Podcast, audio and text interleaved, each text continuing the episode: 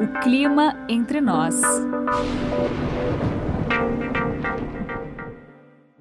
Uma pesquisa recente aí que saiu no final de fevereiro de 2021, foi publicada na revista Nature Geoscience, indica que a corrente do Golfo atingiu o seu nível mais fraco em mil anos.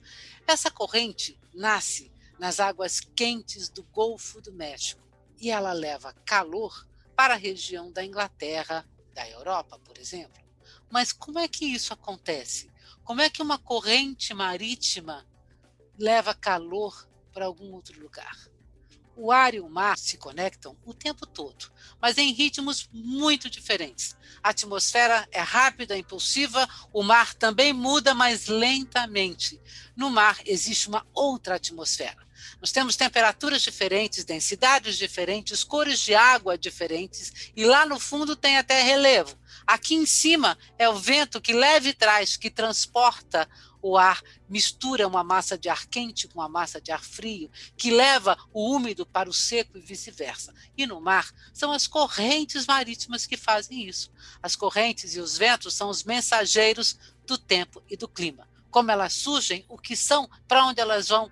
Bom, hoje o podcast O Clima Entre Nós vai conversar justamente sobre um lado da ciência que é extremamente interessante, tem tudo a ver com o clima. São as interações do ar e do mar. E para conversar com, conosco, então, sobre esse assunto fascinante, nós convidamos o professor Ricardo Camargo. Ele é físico, com mestrado em oceanografia e doutorado em meteorologia. Atualmente, o Ricardo Camargo é pesquisador e professor no Departamento de Ciências Atmosféricas da USP. E a sua área de pesquisa principal é justamente a interação armar.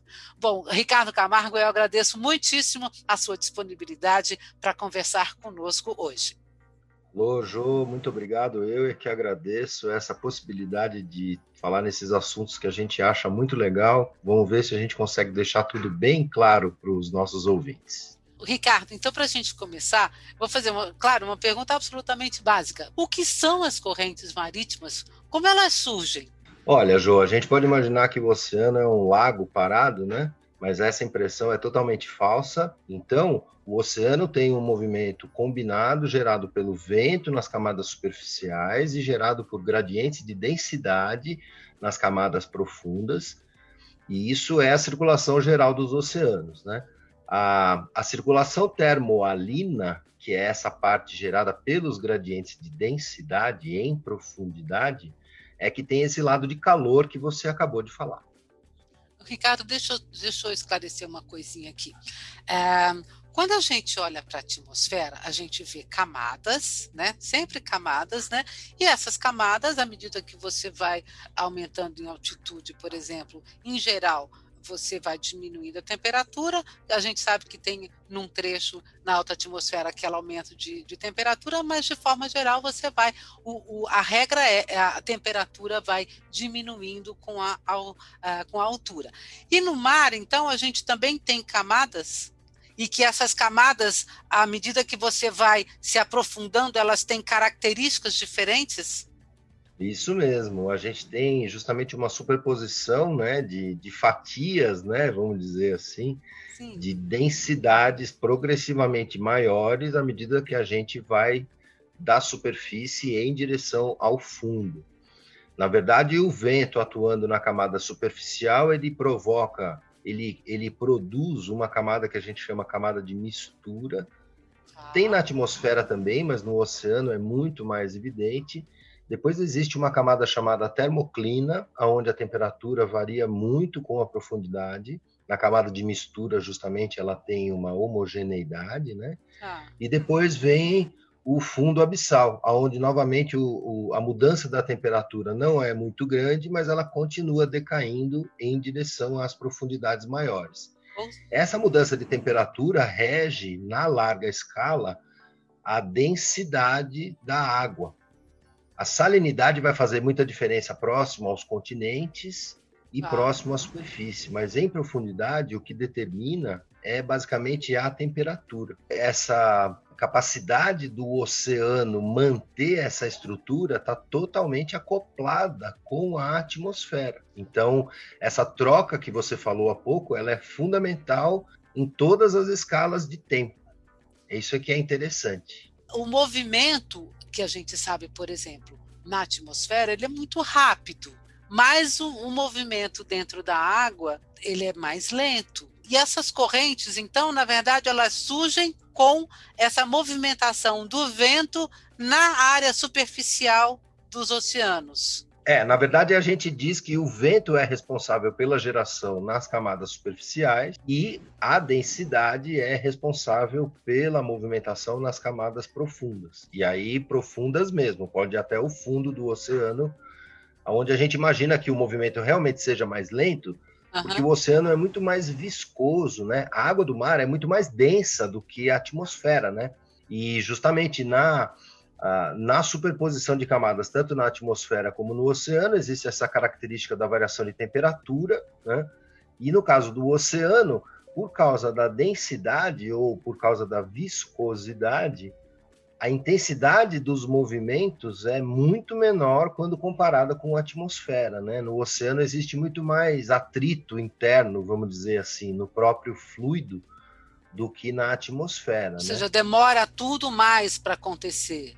Né? Isso, e além disso, Jô, tem essa história da capacidade térmica da água. É muito que importante. O que é a capacidade a térmica? Ah. É, é, a água demora para esquentar e ela demora para esfriar. O ar ele esquenta e esfria muito mais rápido. Sim. Isso se deve à capacidade térmica, né? Ao calor específico da água. O que acontece de fato por conta dessa capacidade térmica ser maior é que a água consegue reter o calor por mais tempo. Então, ela demora mais para absorver esse calor e também demora mais para esfriar. Então, essa característica faz com que o oceano seja um regulador climático muito importante. E a sua chamada inicial, quando chamou a, a corrente, do, do Golfo, o lado da Europa é completamente diferente o clima do que o lado do Canadá.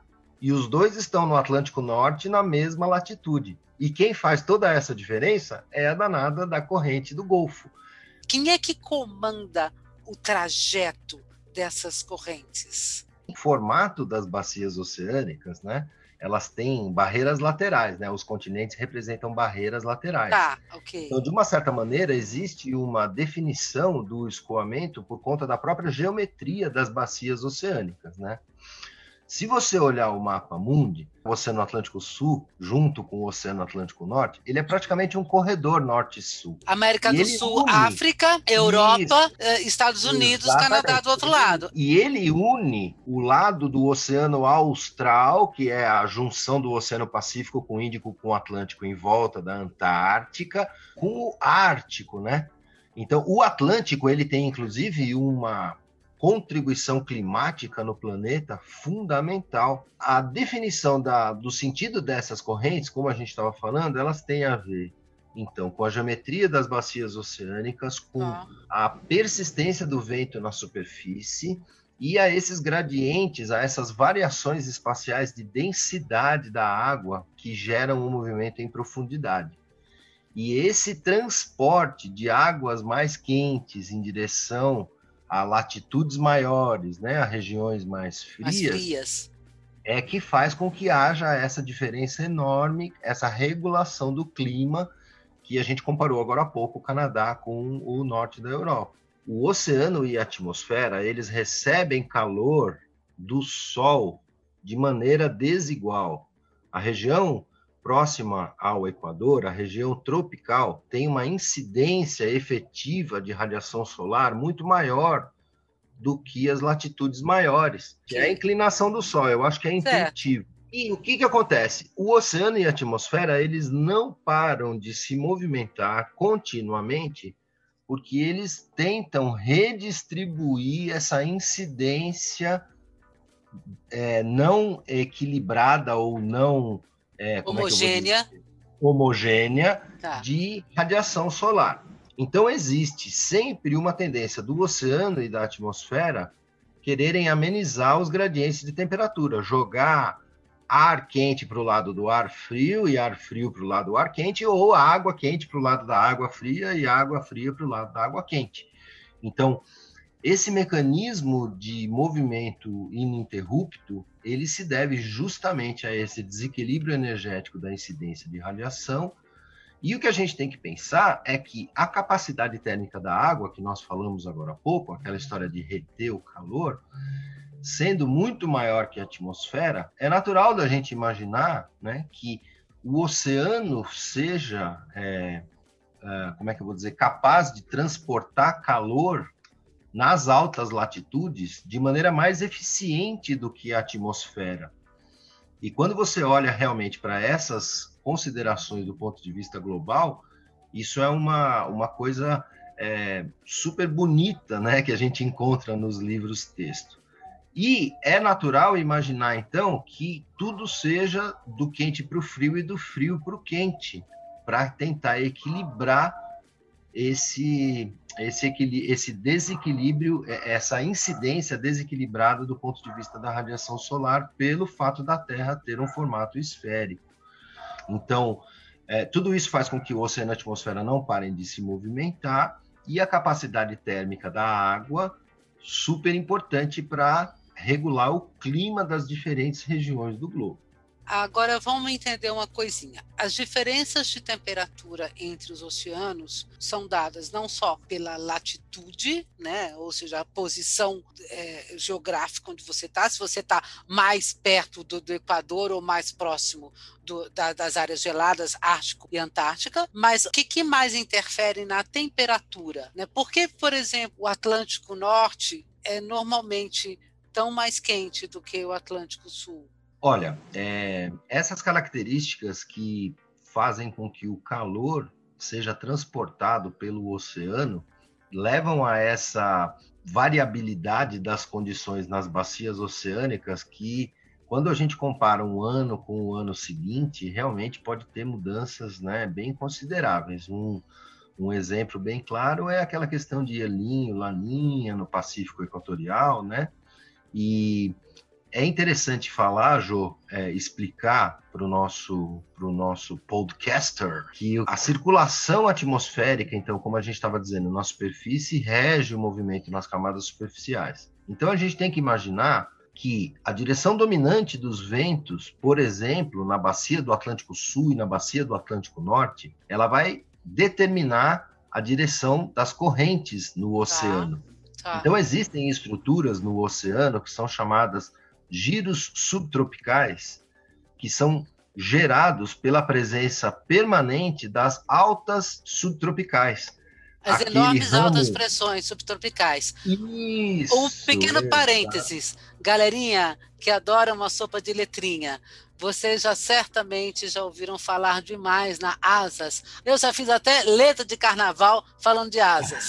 né? Então, a alta subtropical do Atlântico Sul. Atlântico né? Sul. Quer dizer, são os grandes sistemas de alta pressão atmosféricas, na verdade, é, são semipermanentes. Isso. E aqui no caso do Atlântico, a gente tem a alta subtropical do Atlântico Sul, que fica aqui né, na costa uh, do, do, Brasil, na verdade, entre o Brasil e a África, e lá do outro lado do Equador, lá para cima, a gente tem a alta subtropical do Atlântico norte, certo? Então, na verdade, Ricardo, é uma coisa muito interessante, né? São as grandes altas, na verdade, que comandam tudo, né? Então, no caso do Atlântico aqui, a gente tem o Atlântico alta subtropical no Atlântico Norte, no Atlântico Sul, a gente tem uma estrutura semelhante no Pacífico, apesar da bacia do Pacífico ser muito mais larga, né? E no Índico, o Índico é um oceano curioso, porque ele quase não tem parte ao norte do Equador, né? E ao sul é. do Equador também ele é muito extenso, então a alta do Índico ela também é uma estrutura muito menos evidente do que, por exemplo, a alta do Atlântico Norte ou do Atlântico Sul. E pensando então na alta do Atlântico Sul, né? A gente tem que pensar que é um sistema que faz com que os ventos girem no sentido contrário dos ponteiros do relógio, né? Então, se a gente imaginar um relojão no meio do Atlântico e o movimento no sentido contrário dos ponteiros do relógio, a gente vai ter o vento vindo de norte aqui na costa brasileira e o vento vindo de sul lá na costa africana, né? Fechando então essa circulação.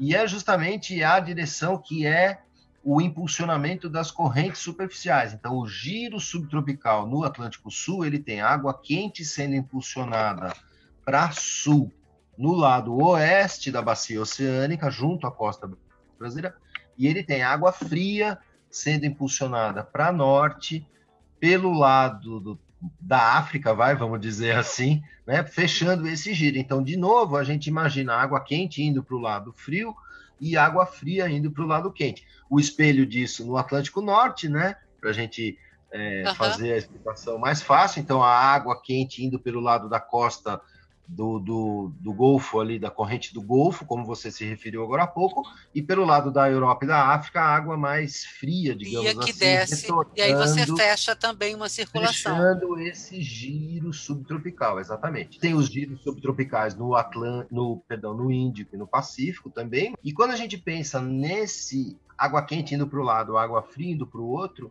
é que a gente entende o tal regulador climático que o oceano consegue realizar no sistema climático terrestre. É, porque você vai estar, tá, é, essa água mais quente ou mais fria, ela vai estar tá em contato direto com o ar também. Tem uma outra circulação que é vertical aí entre o ar e o mar. E aí você acaba botando calor para cima, e aí você tem formação de nuvens e tem chuva. A chuva vai acabar dando esfriando, pelo menos superficialmente, e aí você vai botando esse movimento, essa máquina para funcionar o tempo todo. O que nós estamos falando aqui, à medida que você tem essa água quente lá da região do, por exemplo, lá do Golfo do México, que vai lá para a Europa, né, e para a Inglaterra, ela vai ajudar a esquentar um pouco, a levar um pouco de calor para aquele ar frio que vem Exato. lá do Ártico, né, e que tende a vir do Ártico em direção à Europa, né? Então você acaba tendo essa mistura desses ares para deixar as coisas menos geladas ou menos quentes. Exatamente. Agora, o Ricardo, é o seguinte: a gente pode imaginar que, assim como na atmosfera, você tem temperatura média, né? Olha, a temperatura média nesse oceano, nesse pedaço do oceano, é mais ou menos essa, naquele pedaço é lá. Agora, em determinados momentos, essas águas é, ficam muito mais frias ou muito mais quentes. E aí nós estamos falando de mudanças na temperatura do Oceano Pacífico Equatorial e que de tempos em tempos essa água fica mais quente do que o normal e vira um El Ninho, ou ela fica mais fria do que o normal, ou seja, esse normal é o que a gente chama de média, e aí viramos uma laninha. A gente sabe que essa mudança de temperatura mexe com o vento, com a pressão do ar, e isso mexe com a chuva, isso mexe com a temperatura. E em muitos locais do globo, certo? E aí vira uma, uma pandemia atmosférica, digamos assim. Por exemplo, aqueles El Ninhos clássicos, né, que nós tivemos aí na década de 90. A minha pergunta é: o que, que acontece que em determinado momento uma parte tão grande do oceano, vamos citar lá o Pacífico, por exemplo, fica tão mais quente ou tão mais frio do que o normal. E isso dá um reboliço total no padrão de chuva e de temperatura em muitos lugares do planeta, inclusive no Brasil. Como é que surgem essas, essas bolhas? Puxa, Jo, eu queria ter uma resposta tão certeira para essa sua pergunta. Sim, eu assim usasse todo esse meu conhecimento para fazer um monte de previsão, seria útil para o setor energético, para a agricultura, para tudo, né? Mas então, ó, resumindo um pouco, é, esse esse fenômeno é o fenômeno acoplado oceano-atmosfera que tem, é, digamos, a maior capacidade de alterar, de impactar o clima, não só no, no Pacífico, ali onde ele está acontecendo, mas também é, ter reflexos em outras regiões do globo, né? Então, quando a gente pensa no, no El Ninho, é, vale a pena só destacar que já existe realmente a porção oeste do Pacífico Equatorial muito mais aquecida do que a porção leste, né? Então, a porção lá perto da Oceania, da Austrália, ela tem águas aí superiores a 30, 31, às vezes 32 graus na superfície do mar. Normalmente. Ali, naquele, naquele local. É, é a chamada piscina de água quente do Pacífico Oeste, né? Mas quente Warm mesmo, em 32 graus? Muito Uau. quente, muito quente. As nuvens que se desenvolvem naquela região, elas têm características de nuvens continentais. Uau. Que são desenvolvimento profundo muito grande. Inclusive, usa-se o nome continente marítimo para aquela região. Porque ah. é uma região onde tipicamente as águas são muito aquecidas e a formação de nuvens ali é muito potente. Ou seja, é tanto calor que tem capacidade para formar nuvens muito... enormes, como se você tivesse. Na floresta tropical úmida. Okay, Exatamente. Uau. Onde o chão esquenta muito. Sim. É gozado que a água, como a gente falou, ela não esquenta durante o dia, esfria durante a noite, que nem o chão, né? Que Isso. nem a, a terra exposta, que nem a vegetação, que nem o asfalto, né? Claro, né?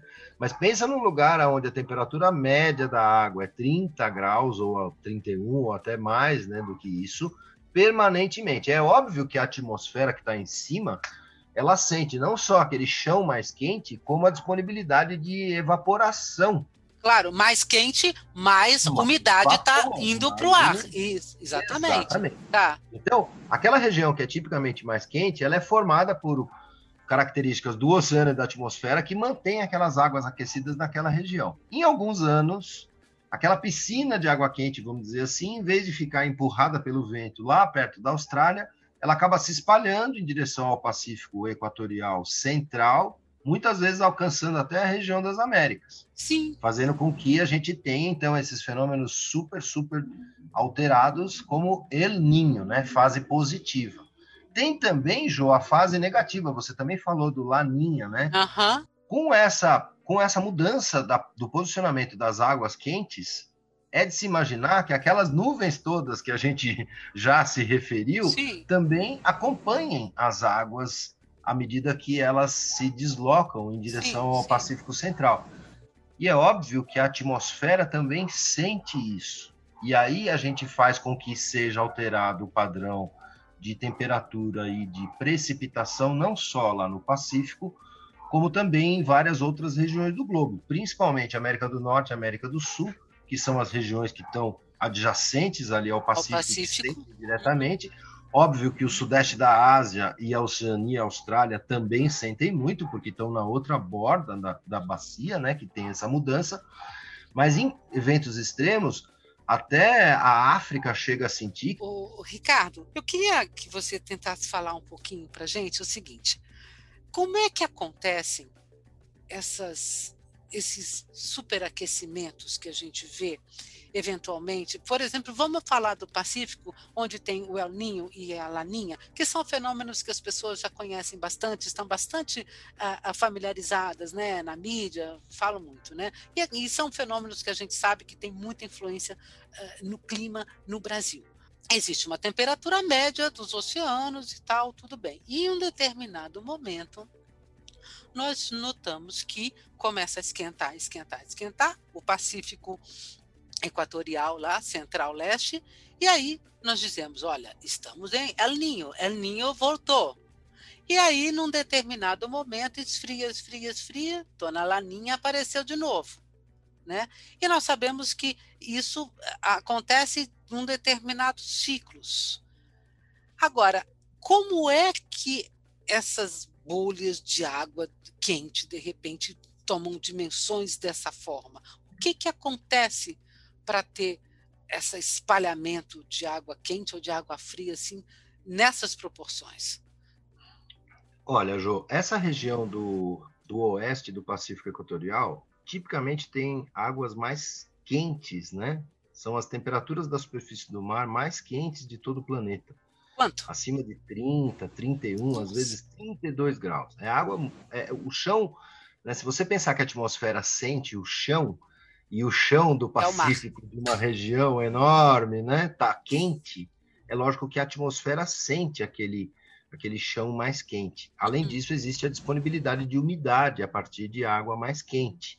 Tá. E a umidade, obviamente, vai potencializar a formação de nuvens na atmosfera. Né? Essa, essa piscina de água quente, ela fica basicamente empurrada lá para o lado oeste, lá para a Oceania, por conta do vento.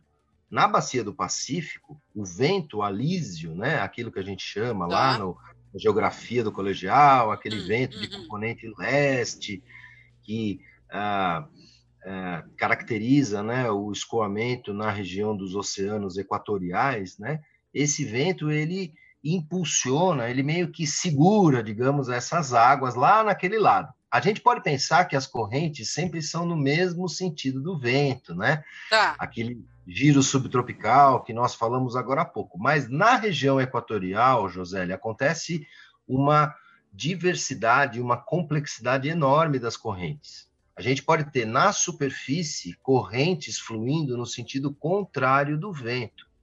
E mais do que isso, em profundidade também, a gente tem aquelas correntes que eu mencionei anteriormente e que também podem ter sentidos contrários ao sentido do vento em superfície. Pode parecer um pouco contraintuitivo, um pouco complicado de entender sem alguns mapas, mas é importante que a gente entenda que a complexidade dos oceanos, né, um fluido que não tem nenhum ah, grau de liberdade que o seja tirado, né? ninguém segura, ninguém empurra o oceano, ninguém segura, ninguém empurra a atmosfera. Né? Então, essas correntes que acontecem tanto na superfície como em profundidade, que muitas vezes são contrárias à direção do vento na região equatorial, elas vão reger o comportamento de movimentação dessas águas. Então, entender esse processo, Jô, é super complicado, porque a gente teria que fazer todo uma, um acompanhamento, aquela rede de boias que nós mencionamos uhum. agora há pouco, que funcionam lá no Pacífico. Que medem a temperatura é, do Pacífico. Medem temperatura. Todo, uhum. Isso, algumas, inclusive, em determinadas épocas do ano, eles é, é, colocam correntômetros para medir a intensidade e a persistência da corrente. No Oceano Pacífico existe um sistema que chama subcorrente equatorial do Pacífico, ah. com um núcleo lá em 100, 150 metros de profundidade e que traz águas da região oeste, lá perto da Oceania, em direção à América do Sul. Esse sistema é um dos principais responsáveis por esses disparos de águas mais quentes ou de águas mais frias e que, uma vez que afloram na superfície, caracterizam os fenômenos que a gente falou agora há pouco. Agora, o grau de complexidade desse, desse movimento em profundidade das águas, numa bacia oceânica tão grande como o Pacífico, num fluido que tem todos os inúmeros graus de liberdade possível, é muito complicado. Então, sem fazer observações então, sem ter instrumentos fazendo observações, sem ter os satélites fazendo observações, a gente simplesmente não tem essas informações todas. Você disse há pouco né, que esses fenômenos são conhecidos. A partir da era satelital, é, para medir temperatura da superfície do mar, do começo dos anos 80, né, mais especificamente no final de 1981, a partir daí, então, considerando 2021, que nós estamos agora, nós temos 40 anos de dados de temperatura da superfície do mar. Né? Com esses 40 anos, a gente está tentando entender um monte de coisa, está tentando fazer é, associação com os fenômenos anteriores à era satelital, mas que a gente já sabia que tinha chuva acima do normal no sul, chuva abaixo do normal no nordeste, mais formação de zona de convergência do Atlântico Sul, mais formação de ciclone, né? já tem um monte de informações que estão sendo compiladas com esses fenômenos que aconteceram nesses 40 anos, que estão sendo monitorados e que a gente consegue entender.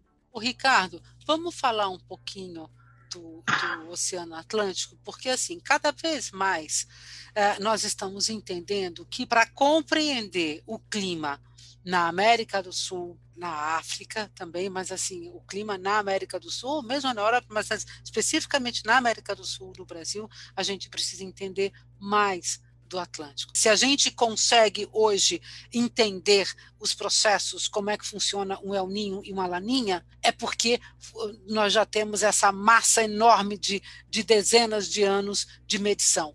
Agora, nós não temos isso no Atlântico. Nós não conhecemos o Atlântico como a gente conhece o Pacífico. É, já se sabe se existe algum padrão de aquecimento ou resfriamento no Atlântico Sul ou no Atlântico Norte, mas vamos falar do Atlântico Sul aqui, onde nós estamos, né?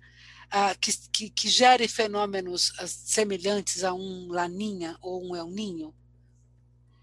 Olha, na, no Atlântico é, Equatorial existe um modo de variabilidade bastante parecido com o El Ninho, se você for ver. O lado próximo ao Brasil, ele também tem águas mais quentes do que o lado próximo à África. Hum. Então, no Atlântico também tem uma característica do lado oeste ter águas mais aquecidas que o lado leste. Então, nas três bacias oceânicas, Jô, a gente já tem conhecimento de que existem essa preferência pelo lugar onde as águas quentes moram, vamos tá, dizer assim. Uh -huh, sim, sim. Porém, elas saem para dar umas voltinhas. elas, saem, elas acabam se deslocando em algumas sim. situações. Tá? No Pacífico, que a extensão é, zonal, a extensão leste-oeste é muito grande, 15 mil quilômetros, como a gente falou, o fato das águas se deslocarem por uma extensão grande faz um grande impacto. Existe um fenômeno que é o modo equatorial do Atlântico, que é um priminho pobre do El Ninho do Pacífico, ah. com estruturas mais ou menos parecidas da água quente, que norm normalmente mora de um lado vai para o outro, e também existem aquelas correntes em profundidade. E como eu falei agora há pouco, no Índico também acontece. Tá? tá? Então, essa característica da região equatorial, ela é bagunçada nos três, nas três bacias oceânicas. Existe essa preferência do lugar onde as águas quentes moram, mas pode haver essa variabilidade. Com relação ao Atlântico Sul, que você falou agora há pouco, né, a gente sabe que ele é um corredor norte-sul, né, ele é meio estreito hum. e ele une né, o, o, as águas dos, das altas latitudes do hemisfério sul com as águas do Ártico lá. E aquilo que a gente falou, é natural de se imaginar que o calor seja transportado da região quente em direção à região fria.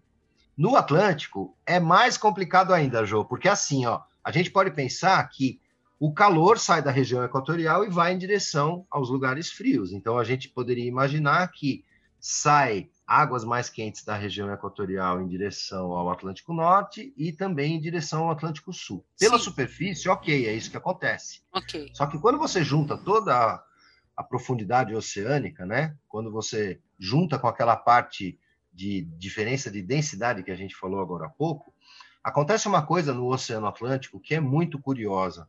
O Oceano Atlântico Sul ele exporta calor para o Oceano Atlântico Norte.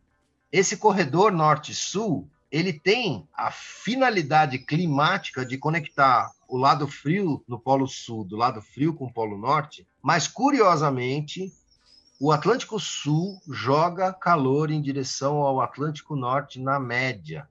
Às vezes esse transporte de calor é mais intenso que o normal, às vezes esse transporte é menos intenso que o normal.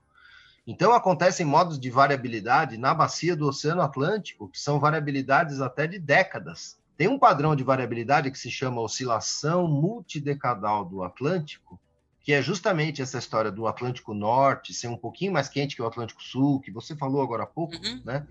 Tem alguns anos que isso é mais evidente ainda na bacia do Atlântico Norte como um todo. E é óbvio que, do que diz respeito a alterações de chuva ou de temperatura, né, a gente vai ter isso acontecendo em regiões adjacentes a essa bacia oceânica inteira, né? Então, olha a importância desse assunto. Essas expectativas de anomalias de temperatura no Atlântico Sul, elas são particularmente difíceis por conta dessa conexão que a bacia do Atlântico Sul representa para as bacias oceânicas do globo. Tem um desenho muito bonitinho de livro-texto hum. que a única corrente que une os três oceanos é a corrente circumpolar antártica, aquela que fica girando em torno do continente antártico. Sim. Né? E o Atlântico é a conexão do Polo Sul com o Polo Norte. Porque lá, a gente falou agora há pouco, ó, o Índico não tem norte, né? Tem a, a massa asiática todinha. É. E o Pacífico Norte, ele tem lá o Estreito de Bering, né? Que lá entre tudo. o Alasca, uhum. isso. Só que lá é uma profundidade muito pequena. Então, o, o, o, o transporte de volume de água é no Estreito de Bering é ínfimo. Então, quem faz a conexão climática entre os polos é o Oceano Atlântico, esse nosso corredor norte-sul.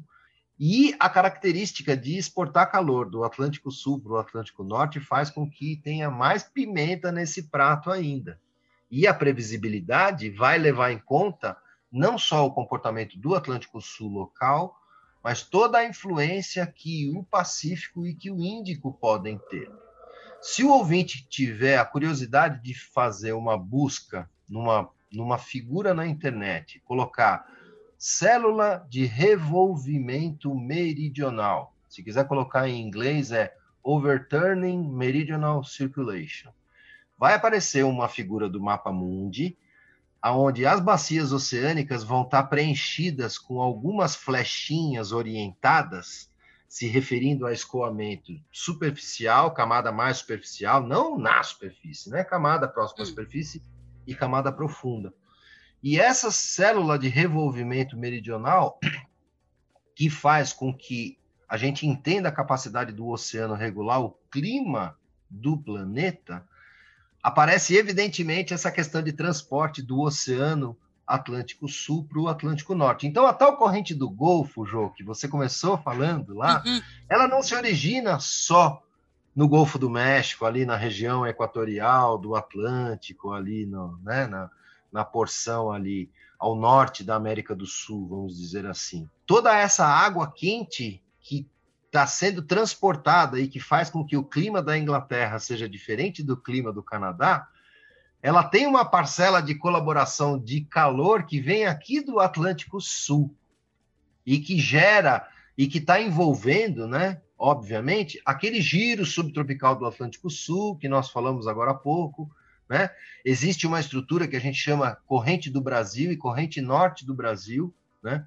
No norte do Brasil existe uma corrente que flui do Oceano Atlântico Sul em direção ao Atlântico Norte, cruzando o Equador água quente cruzando o Equador direto ali na, na costa norte da América do Sul. Isso é um dos indicativos em superfície que o Atlântico Sul transporta calor para o Atlântico Norte. Não querendo ser pessimista com relação à área que a gente tanto trabalha, mas eu acredito que num futuro próximo, sei lá, talvez até não tão próximo assim, seja praticamente impossível a gente fazer previsões absolutamente precisas né? Uhum. Seja da escala de tempo, seja da escala de clima. O sistema climático terrestre é isso. E agora nós ainda temos um outro problema, que é justamente é, o reflexo que nós temos do aquecimento global em relação à resposta que os oceanos estão dando. Né? A gente já está sabendo que está havendo também um aquecimento no mar. À luz de aquecimento global, à luz de toda essa movimentação, a tendência de que o Atlântico Sul também esquente mais, é possível que nós tenhamos aí daqui a algumas décadas maiores condições de formação de furacões no nosso Atlântico Sul? Olha, Jô, é, a gente tem que pensar que, é, apesar de haver uma tendência é, de aquecimento, sempre vai haver oscilações naturais. Sim. Então, uh, os invernos e os verões, não só no calendário, né? Em algumas regiões do globo vão ficar muito menos marcados, mas em outras regiões do globo eles vão continuar marcados, né? As ondas de frio, elas vão continuar acontecendo, porque mesmo no aquecimento global, vai continuar havendo o Equador mais quente e as regiões polares mais frias. Às vezes as pessoas confundem as coisas e é, chamam a atenção para uma onda de frio no inverno muito intensa, dizendo que, pô, tá vendo como o aquecimento global não existe? Só que o lado frio e o lado quente, eles sempre vão acontecer. Como a atmosfera está sempre em movimento, ela sempre vai querer jogar o quente para o lado do frio e o frio para o lado do quente. Né? Então, isso é um negócio muito relevante. É difícil fazer alguma afirmação categórica sobre essa tendência de aquecimento do Atlântico Sul a ponto de termos furacões formados na bacia do Atlântico Sul. Né? Aquela informação que eu falei agora há pouco, que o Atlântico Sul transporta calor para o Atlântico Norte, nesse aspecto dos furacões, para nós aqui é um alívio. Se houvessem furacões no Atlântico Sul, eles iam assolar a costa brasileira, assim é como assolam a costa americana. Porém, a conformação das, da geometria das bacias oceânicas frente ao que a gente conhece hoje faz com que essa questão do transporte do Atlântico Sul para o Atlântico Norte continue sendo uma característica muito importante. do sistema climático. Mas nós começamos a nossa conversa falando que alguns estudos mostram que a corrente do Golfo está desintensificando, né? Sim. Então, precisa ver direito se esses estudos estão se referindo somente à parcela da superfície ou se efetivamente eles estão falando do transporte de calor que essa danada dessa corrente faz. E se a gente remeter a tudo que a gente falou agora há pouco, que esse calor vem lá do Atlântico Sul e é um retrabalho das bacias oceânicas e etc., né? É preocupante realmente imaginar que existem instrumentos que dão indícios de que existe uma desintensificação. Lógico que não vai ser o day after tomorrow, uma coisa na escala de semanas, né? Não é algo hollywoodiano, não. mas a gente tem que pensar que se existem reguladores do sistema climático que são importantes, né, transportando calor, se eles pararem de funcionar, vai mudar, né? Obviamente vai alterar alguma coisa. O que, que vai alterar? Como vai alterar? Em quanto tempo vai alterar? Puxa vida, eu queria tanto saber responder isso, mas não está ao nosso alcance ainda, né? Então, é, é, realmente um assunto que dá margem a uma curiosidade enorme, porque à medida que a gente conhece um pouco mais, a gente sabe o quanto ainda falta saber. E é esse o ponto aí na meteorologia e na oceanografia que realmente motiva muitas pesquisas, né? É um assunto fascinante. A gente adora, as pessoas acham que a gente é meio doido, não é? Mas mas a gente quer saber um pouco mais. Olha, eu só tenho a agradecer, Ricardo, muitíssimo a, a, sua, a sua entrevista. Eu acho que foi bastante esclarecedora e acho que deu para as pessoas entenderem um pouquinho da complexidade que é quando a gente fala que o que acontece no nosso clima depende do mar. Mas, ao mesmo tempo, o mar também está conectado à atmosfera. As duas coisas se interagem o tempo todo. É isso aí, Jô. Olha, eu agradeço pelo convite. Eu espero ter sido claro. O assunto é bem complicadinho, né? Mas eu espero que o pouco que a gente conseguiu destrinchar aqui tenha esclarecido os nossos ouvintes. Espero realmente poder colaborar com você em outras iniciativas joia como essa que você está conduzindo, jogo. O clima entre nós fica por aqui. Eu espero que essa entrevista tenha contribuído para o seu conhecimento, para a sua curiosidade. Você pode sempre entrar em contato conosco através do e-mail podcast@climatempo.com.br. Muito obrigada e até a próxima.